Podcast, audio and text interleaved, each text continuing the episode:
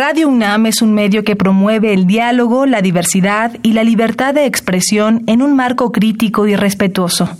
Los comentarios expresados a lo largo de su programación reflejan la opinión de quien los emite, mas no de la radiodifusora. ¿Qué podemos hacer hoy por el planeta? Si tienes algún malestar que no requiera medicamento, no te automediques, pues la industria farmacéutica emite 48.55 toneladas de dióxido de carbono por cada millón de dólares producido, lo equivalente a 514 centrales eléctricas de carbón. Además, es riesgoso para tu salud. Habitare Hola ecofilos, ¿qué tal? ¿Cómo están? Bienvenidos a una nueva transmisión de Habitare Agenda Ambiental Inaplazable. Yo soy Mariana Vega y me encuentro como cada semana saludando y acompañando a la doctora Clementina Kiwa. Pues qué rica compañía, Mariana. Muchas gracias. Pues aquí muy contentos de una nueva emisión de nuestro Habitare. Así es, y este es muy especial, Clemen, porque hoy vamos a estar hablando acerca de una acción que es totalmente necesaria. Hablaremos de esto, de estar deteniendo la extinción del ajolote mexicano y para ello, ¿quién nos acompaña? Tenemos el gusto de tener con nosotros al biólogo Luis Zambrano, que es además doctor en ecología de nuestro querido instituto y hoy es investigador del Instituto de Biología de la UNAM. Bienvenido, Luis. Gracias, muchas gracias, Clemen. Marina, muchas gracias. Muchas gracias a usted, doctor. Qué gusto que esté con nosotros. Y bueno, vamos a comenzar hablando de detener la extinción del ajolote mexicano. Y el doctor Luis Zambrano nos hizo la anotación, Clement, que hablar en gerundio porque estamos deteniendo. Exacto. Bueno, cuando dijo esa palabra, a mí me, me encantó porque es como cuando tratas de de tener algo, ¿no? Y te pones con dientes y con los pies así tratando de, impulsar un, haciendo un impulso hacia el sentido contrario, ¿no? Eso es lo que estamos tratando de hacer y lo que está, ha estado trabajando Luis en los últimos años. Así es, quédense con nosotros. Esto es Habitare Agenda Ambiental Inaplazable. Empezamos. El Instituto de Ecología de la UNAM y Radio UNAM presentan Toma segundos destruir lo que ha crecido en años. Toma horas devastar lo que se ha formado en siglos. Tomar acciones para rescatar nuestro ambiente solo requiere un cambio de conciencia. Habitare. Agenda ambiental inaplazable. Ciencia, acciones y reacciones para rescatar nuestro planeta. Nuestra, casa. Muy bien, ecófilos, pues ya les adelantábamos al inicio de este Habitare que la acción que realizaremos conjuntamente es esta de deteniendo la extinción del ajolote mexicano. Y Clemen, es muy hermosa la historia que hay detrás de este pequeño anfibio porque en el náhuatl ajolote significa monstruo del agua y vaya que ni en tamaño ni en apariencia pareciera un monstruo, es una criatura verdaderamente bella. Pues sí, en otros países lo aprecian mucho, ¿no? Como, ¿qué son los ajolotes, Luis? Cuéntanos así brevemente qué son, porque tenemos muchas preguntas en el tema. bueno, brevemente, los ajolotes son una salamandra. Los anfibios eh, se dividen en tres grandes grupos. Los que tienen cola, los urudelos, que son las salamandras, los anuros, que son los que no tienen cola, como las sapos y las ranas, y los esílidos, que son los como lombrices ciegas que luego están abajo de la tierra que casi nadie nunca sabe que existen y que nadie pela. Pero este, los ajolotes están dentro de los anuros, digo, de los urodelos, perdón. este, de, los, de los anfibios con cola. Muy bien. Y justo ahora que habla acerca de esta característica de la cola, he visto ya bastantes noticias y notas en las redes sociales acerca de su capacidad de regeneración. ¿Nos puede contar acerca de esto? Sí, bueno, los ajolotes son unas salamandras muy especiales, no son como todas las salamandras que hay en el mundo, que son las que luego este, míticamente dicen que se pueden aventar al fuego, etcétera. Los ajolotes en particular, la especie que yo estudio, que es el Ambistoma mexicanum, son unos bichos que nunca se convierten en adultos todos los animales nos convertimos de juveniles a adultos, o sea, pasamos por adolescencia, digamos, y particularmente los anfibios más, ¿no? Que es cuando se transforman del renacuajos a ranas, por ejemplo. Claro. Y las salamandras hacen lo mismo. Estos no hacen eso, se quedan como juveniles. Eso le generó muchas características, o bueno, además de eso, tiene muchas características como es que puede regenerar absolutamente cualquier parte de su cuerpo, sobre todo cuando son más pequeños, o sea, cuando, cuando son más bebés, digamos. Si uno le corta un brazo, le crece el brazo, pero eso pues le pasa también a los pulpos y a las lagartijas, si les cortan la cola y a veces les crece. Pero el ajolote no solo le crece el brazo, le pueden crecer las branquias, que son esas coronas raras que tienen atrás de la cabeza. Si uno le extirpa el ojo, le puede volver a crecer un ojo, por ejemplo, y hasta se ha visto que hasta pedazos de cerebro. Entonces, este, el ajolote le puede crecer absolutamente todo, ¿no? Qué increíble. Bueno, y estaba yo leyendo que la UICN, la Unión Internacional por la Conservación de la Naturaleza, dice que es una especie en peligro crítico. Tú trabajaste en ese tema. Pero por otro lado está la paradoja que por estas cualidades de regeneración está disperso en acuarios de todo el mundo.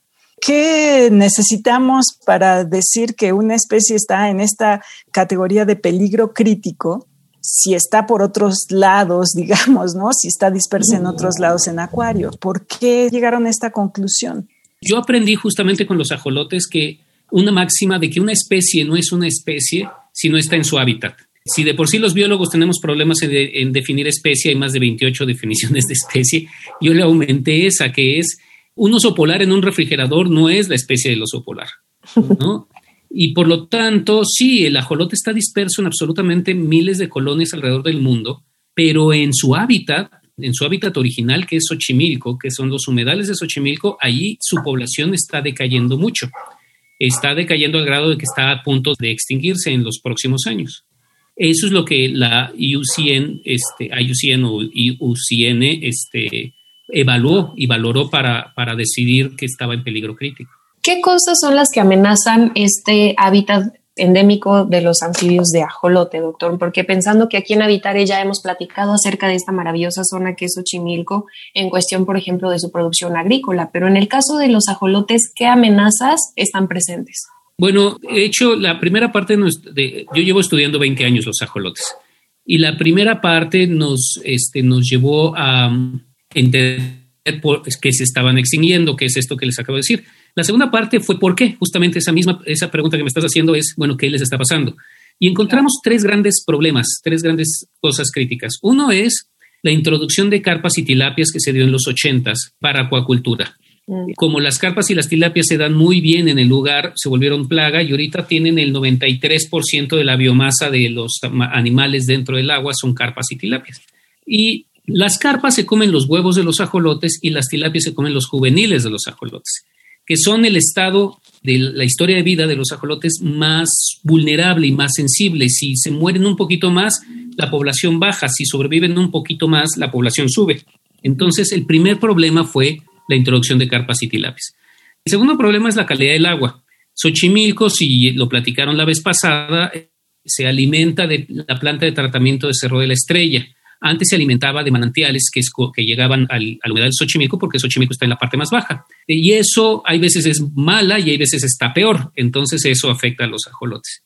Y finalmente la urbanización, el crecimiento urbano sobre los humedales.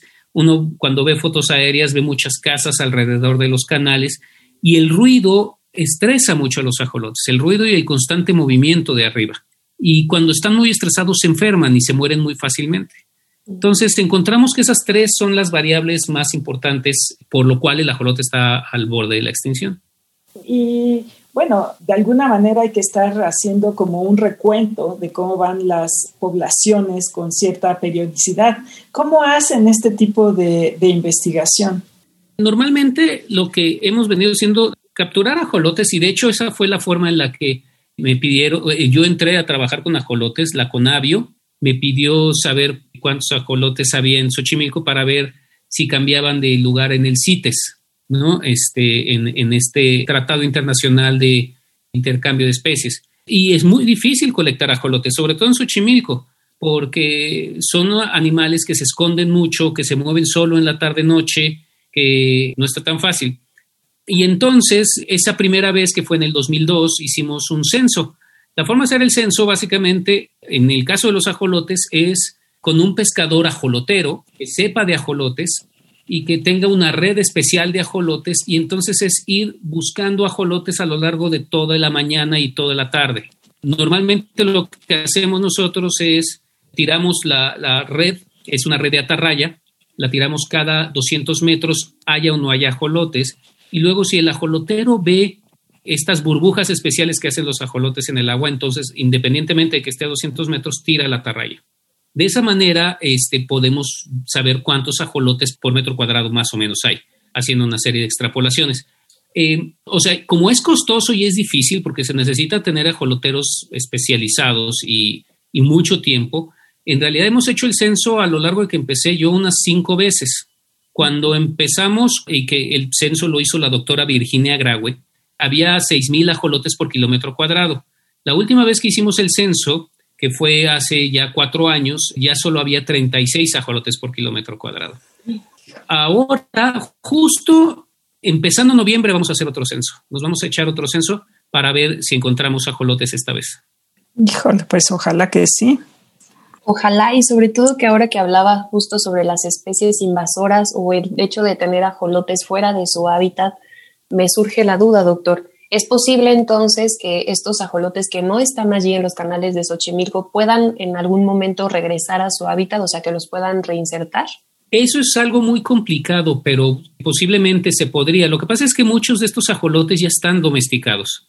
Cuando uno captura un ajolote de la naturaleza, por ejemplo, los que hemos capturado nosotros, y los ponemos en una pecera para, para analizarlos, revisarlos, sacarles toda la información, ahora sí que le sacamos toda la información y los regresamos, ¿no?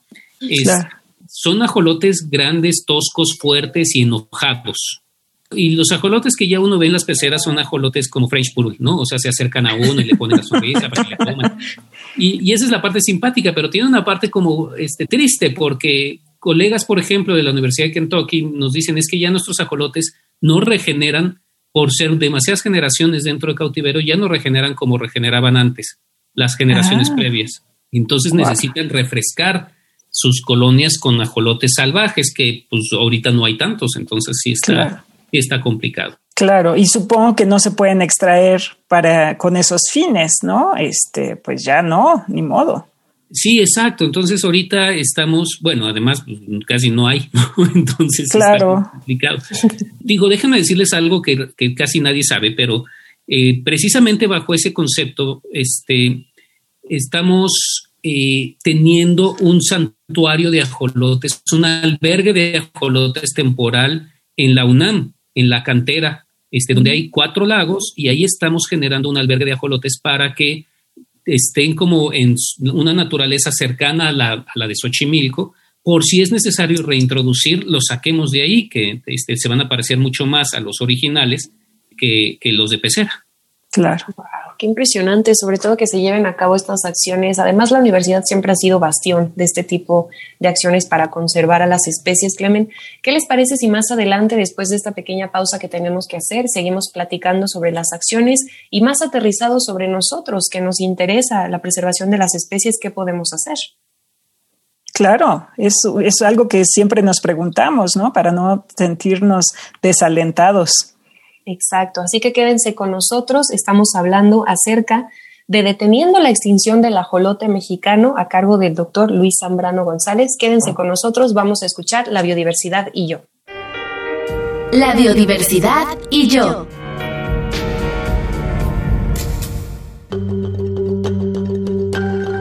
Los ajolotes. Estos animalitos mexicanos con rostro sonriente cuatro patas, una corona de agallas, aleta puntiaguda y textura lisa, solo pueden encontrarse de manera natural en los canales del lago de Xochimilco, en el extremo sur de la Ciudad de México, en donde la degradación de su hábitat los ha afectado. Los amistomo mexicano, en su medio natural, generalmente son de color oscuro. Comúnmente son negros, grises o marrones con tonos verdosos. En cautiverio se han mantenido variedades de ajolotes albinos y leucísticos, una característica genética parecida al albinismo, y son los típicos ajolotes rosados que vemos en algunas fotografías.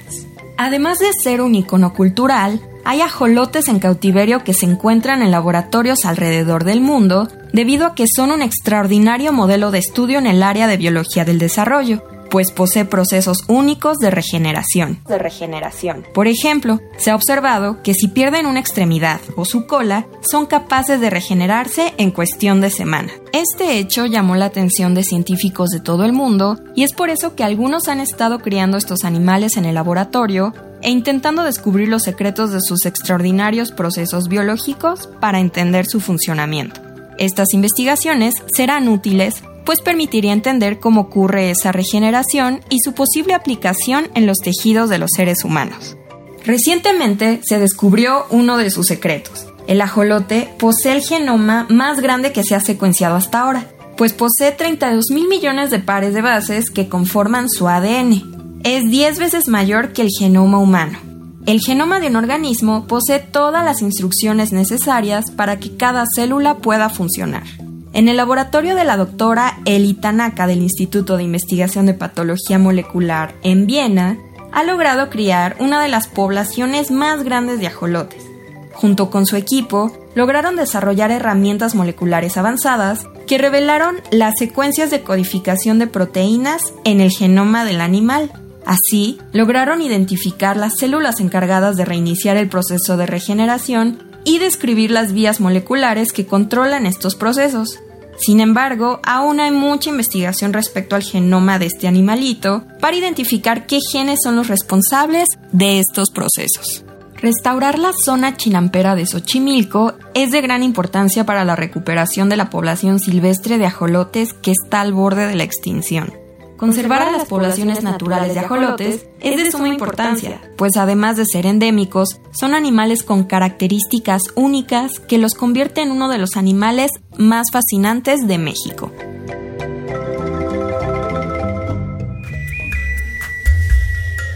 Escuchas Habitare, Agenda Ambiental Inaplazable. Qué gusto que continúen con nosotros, ecófilos, hoy hablando de esta increíble acción deteniendo la extinción del ajolote mexicano con el doctor Luis Zambrano González. Y Clemen, me puse a investigar un poco y resulta que se tienen planes por parte del Banco de México de el próximo año, el 2022, perdón, en dentro de dos años, poner la imagen del ajolote en el billete de 50 pesos. Uy, bueno, esta ha sido una super historia en la que Luis ya también ahí tuvo algo que ver. Eh, pero sí, efectivamente, el Banco de México ha decidido hacer un homenaje a nuestra biodiversidad, a la biodiversidad de todo nuestro país. Y efectivamente, en el billete de 20 pesos eh, o 50 pesos, no, no recuerdo. De 50, sí. En el de 50 va a estar eh, pues los lagos del centro de México, representado por el lago de Xochimilco y el ajolote como, como elemento de fauna y creo que va a estar el maíz como elemento vegetal, ¿no? Porque también ha sido una zona muy importante para el cultivo del maíz. Entonces, bueno, sí es simbólico para para nosotros eh, desde el principio, desde de nuestra cultura. Exacto, además es increíble ¿no? que se lleven a cabo estas acciones. Doctor Luis Zambrano nos contaba antes de ir a esta pausa sobre este albergue de ajolotes que, está, bueno, que hizo la Universidad Nacional Autónoma de México. ¿Usted cree que con estas acciones la gente realmente se concientiza sobre la gravedad de que pues, el ajolote se encuentre en, una peligro, en peligro crítico de extinción? Este, bueno, yo creo que cada acción cuenta, ¿no? O sea, está este, este que yo le llamo el plan B, digamos, que es este, esto del albergue de ajolotes, eh, pero está también los proyectos de restauración que estamos llevando a cabo este, muchos investigadores con muchos chinamperos y creo que hay que enfatizar que hay los primeros interesados en que el ajolote sobreviva son los propios chinamperos oriundos de, Xochimilco, este, que, que, lo han visto perder o van visto cómo ha ido desapareciendo, ¿no? Entonces, cada pequeña acción cuenta, este, cada idea buena cuenta. Hay ideas que no son tan buenas, o sea, hay gente que luego piensa que eh, aventar ajolotes, por ejemplo, había una persona que me decía, es que vamos a aventar ajolotes al lago de Catemaco para que sobrevivan. Y yo así, no, espera. Mejor no ayude. Exacto, no, no, me ayudes, compadre, ¿no? Este, este, de entrada porque no van a sobrevivir, pero en segundo lugar, este, pues aunque si sobreviven peor, porque pues entonces se vuelven una especie invasora y pues tampoco se trata de eso, ¿no? Claro. Este, entonces, una pequeña acción cuenta. ¿Y qué se necesita hacer entonces para evitar que se extinga una especie tan emblemática como esta? Pues digo, yo creo que aquí es donde tenemos que empezar a echar a volar la imaginación y ahora sí que este, salirse de la caja, como luego dicen, ¿no? Este, tener ideas fuera de la caja. Eh, por lo general, mucha gente piensa que pues, para conservar una especie, pues eh, tenerla en cautiverio es bueno, ¿no? Y entonces ya, pues, ya hay harto ajolote por todos lados, entonces ya no se va a extinguir, pero pues ya como platicamos, pues la especie sin, sin su hábitat, pues no es especie.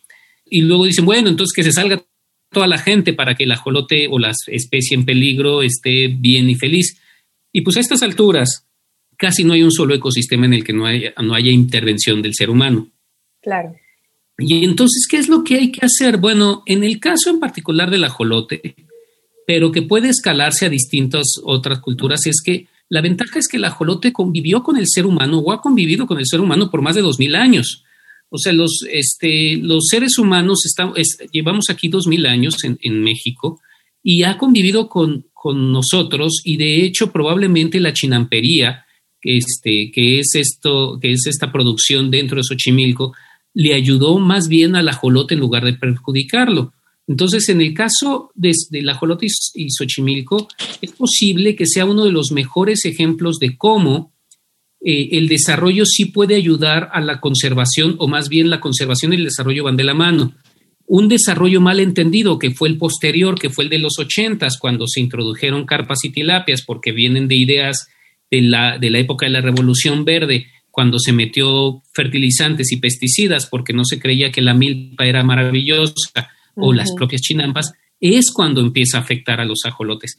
Y entonces lo que hay que hacer es echar mano de muchas ideas, pero no nunca descartar lo que sucedía antes. ¿No? Y con esto no quiero vanagloriar a, así como los pueblos indígenas son los más sabios de todos. No, también tienen sus problemas, pero en muchas ocasiones lograron resolver sus problemas sin afectar tanto, y eso es lo que podríamos empezar a hacer. Entonces, en el caso del ajolote, lo que estamos promoviendo es volver a la chinampería tradicional, que además es agricultura orgánica, es agricultura urbana y, le, puede darle a, alimentar a la Ciudad de México, este, no a toda la Ciudad de México obviamente, pero sí un porcentaje bastante significativo. Si lo hacemos con agricultura tradicional, el hábitat del ajolote casi casi que se restablece solo y entonces podemos este, volver a tener grandes cantidades de ajolotes en su hábitat natural. Claro. Y bueno, doctor, pensando también en esto, en la mitología azteca me puse a ver que el ajolote simbolizaba el movimiento y la vida, y hay varias eh, leyendas ochimilcas que se refieren a que el día que el ajolote se pierda, Xochimilco literalmente se muere. Seguramente tiene que ver con esto que usted nos comentaba hace un momento, pero viendo a futuro, ¿qué pasaría el día en que ya no exista ajolote en México? Que esperemos no llegues, desde luego.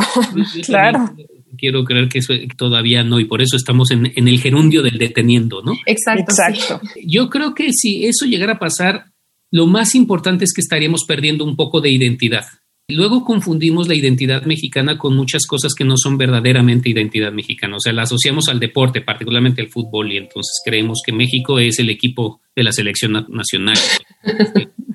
Cuando en realidad este, nuestra identidad está relacionada directamente con nuestra cultura tanto precolombina como de la colonia, ¿no? Y entonces, mucho de cómo nos alimentamos, ahorita que está diciendo Clemen sobre el billete 50 del maíz, es el maíz, la milpa, es lo que nos gusta ahora que estamos cerca del Día de Muertos, pues eh, toda esta relación con el cempasúchil que se da mucho justamente en Xochimilco, etcétera, es parte de nuestra cultura. Y el ajolote es parte importante de nuestra cultura. Es muy curioso, pero no nos damos cuenta o no lo vemos así pero hasta los 50 del siglo pasado, la gente tenía muy metida el ajolote en la cabeza. Tan es así que Diego Rivera tiene una serie de dibujos de ajolotes. Octavio Paz escribió un ensayo muy interesante de ajolote. Julio Cortázar escribe uno de los cuentos más bonitos sobre el ajolote. Entonces, hasta hace poco lo teníamos muy imbricado en la cultura. Lo perdemos, vamos a perder un poco de mexicanidad. Claro. Efectivamente. Entonces, bueno, ¿qué podemos hacer los, los ciudadanos de a pie, como siempre digo en, eh, al final de nuestro programa? ¿Qué podemos hacer todos? Bueno, yo creo que lo primero que se tiene que hacer es poner a la naturaleza por encima de cualquier cosa en, en el momento de tomar una decisión. Estamos viendo, por ejemplo, ahora que quieren construir un puente sobre Xochimilco. ¿Por qué? Porque la prioridad es el tráfico.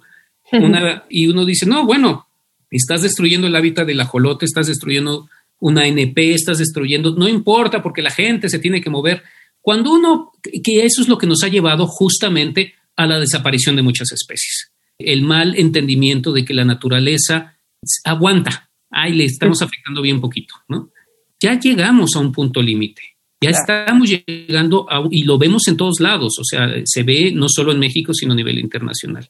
Es momento de poner por encima a la naturaleza, al ecosistema, por encima de cualquier otro tipo de interés, por muy bueno, importante y decente que sea. Porque si no lo hacemos así, al rato todos los demás intereses van a colapsar. Claro, claro. No, yo creo que esa frase que acaba de mencionar, doctor, es la clave de todo y que puede redondearlo perfecto, ¿no? Clemen, a final de cuentas, con este programa nos hemos dado cuenta de las acciones que respaldan el estar deteniendo la extinción del ajolote mexicano en un momento que otras especies ya no tienen oportunidad porque ya no existen. Exacto. Y bueno, proteger a nuestra naturaleza es protegernos a nosotros mismos, ¿no? Así es, totalmente. Lamentablemente en este Habitare se nos ha acabado el tiempo, doctor Luis Zambrano González. Muchas gracias por todo lo que nos comparte, pero sobre todo muchas gracias por las acciones que lleva a cabo. Les agradezco mucho que me permitan este foro para ir platicando no solo de lo que hacemos, sino también un poco empezarle a cambiar la gente esta visión Vivimos en una ciudad y la ciudad es un ecosistema, hasta nuestra ciudad llena de 20 millones de habitantes es un ecosistema el cual responde a nuestras acciones. Y hay que pensar en eso. Claro, tenemos que pensar en mejores ciudades, indudablemente. Exacto. Así es, pero de nuevo muchísimas gracias por habernos acompañado, doctor. Muchas gracias a ustedes. Clementina, pues antes de irnos, recordémosle a nuestros ecófilos las redes sociales por medio de las cuales nos pueden escribir y también ahí les podemos convencer de no arrojar ajolotes en cualquier cuerpo de agua que se encuentren. Exacto, por favor. En Facebook estamos en Instituto de Ecología UNAM, todo junto. En Twitter, arroba y Ecología UNAM y en Instagram Instituto-Ecología UNAM. Y no nos queda más que agradecerle al Instituto de Ecología de la UNAM y a Radio UNAM la asistencia a Carmen Sumaya, la información de Aranza Torres e Italia Tamés. En la voz de las cápsulas nos acompañó Lisbeth Mancilla, operación técnica y producción de Paco Ángeles, y en las voces los acompañamos la doctora Clementina Kiwa y Mariana Vega. Los esperamos en el próximo Habitare Agenda Ambiental Inaplazable. Hasta la próxima. ¿Qué podemos hacer hoy por el planeta? Al adquirir maquillaje, asegúrate que la marca que eliges sea amigable con el ambiente. Aunque no se conoce la cifra exacta, se estima que 70 millones de productos tóxicos son emitidos por la industria cosmética solo en Estados Unidos. Visita ecología.unam.mx para obtener más información sobre el tema de hoy. Y si quieres escuchar todas nuestras emisiones, Entra a radiopodcast.unam.mx. Radio UNAM y el Instituto de Ecología de la UNAM presentaron Habitare, Agenda Ambiental Inaplazable